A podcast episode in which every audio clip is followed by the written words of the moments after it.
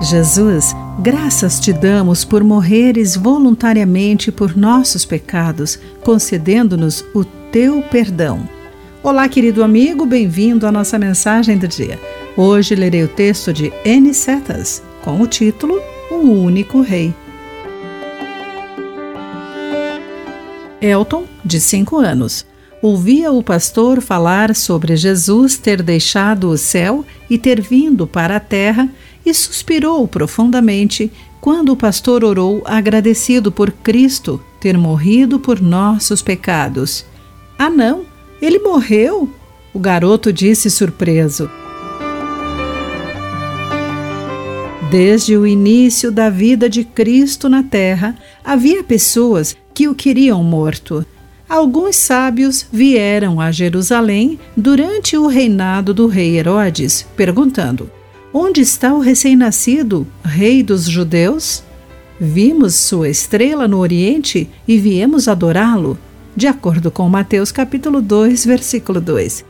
Quando o rei ouviu isso, ficou com medo de um dia perder sua posição para Jesus. Então enviou soldados para matar todos os meninos de dois anos para baixo em Belém e seus arredores.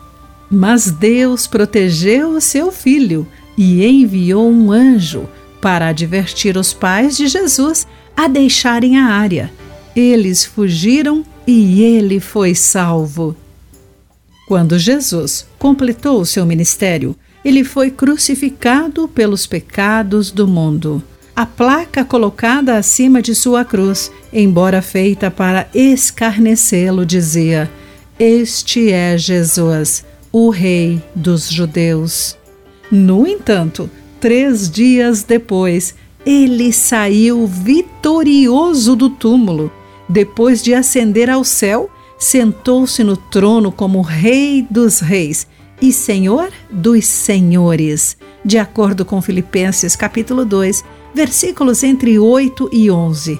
O rei morreu por nossos pecados, meus, seus e do garoto Elton vamos permitir que Ele governe em nosso coração. Querido amigo, para você, o que significa ter Jesus como seu Rei? Existem áreas da sua vida onde ele não governa? Pense nisso. Aqui foi Clarice Fogaça com a mensagem do dia.